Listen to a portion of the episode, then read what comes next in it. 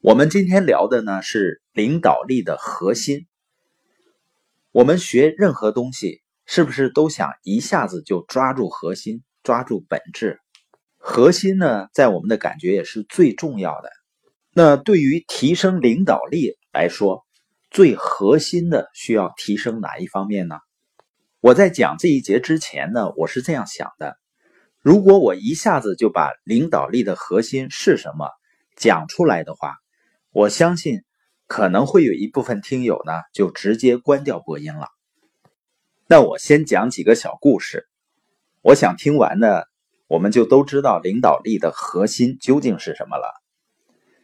曾子大家知道，春秋末期鲁国著名的思想家、儒学家，孔子七十二贤之一。有一次呢，他的妻子要到集市上办事儿，他年幼的孩子呢，吵着要去。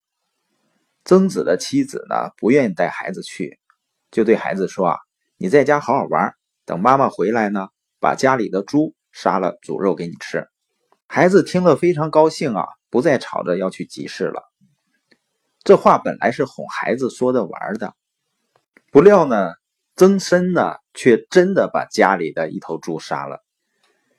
妻子看到曾子把猪杀了，就说：“啊，我是为了让孩子安心在家里等着。”才说着玩，哄他玩呢，你怎么当真了呢？曾参就说啊，孩子是不能欺骗的，孩子年纪小，不懂事儿，只是学别人的样子，尤其是以父母作为生活的榜样。今天你骗了孩子，明天呢，孩子就会骗你，骗别人。今天你在孩子面前言而无信，明天孩子就不再信任你。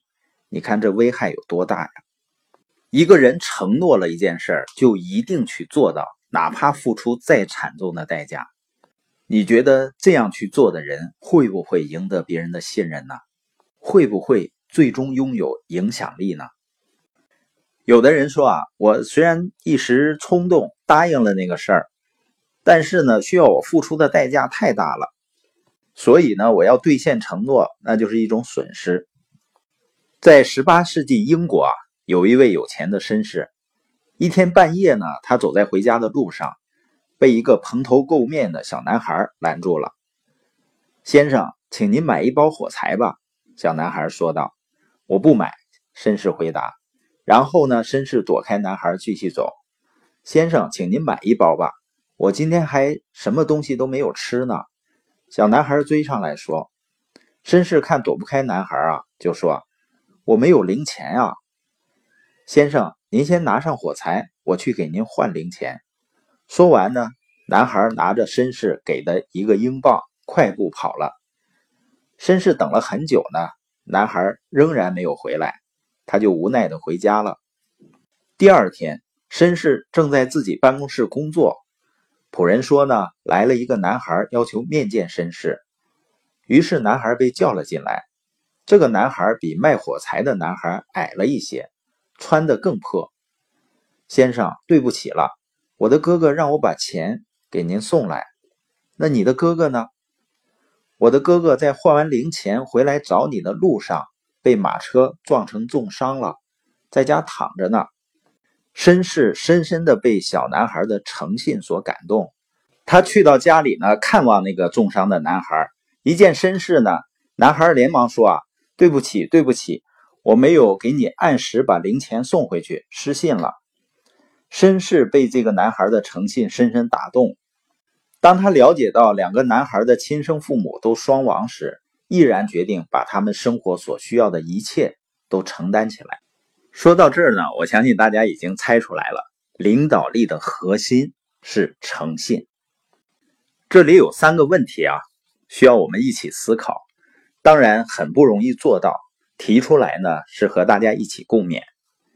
第一个是一致性，你在任何场合下都表现如一吗？第二个呢是选择，当面对对自己更有利的机会时，你会做出最造福他人的决定吗？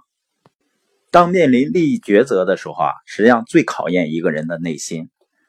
而这时候，如果我们能够做出更有利于他人利益的选择，那难道不会获得影响力吗？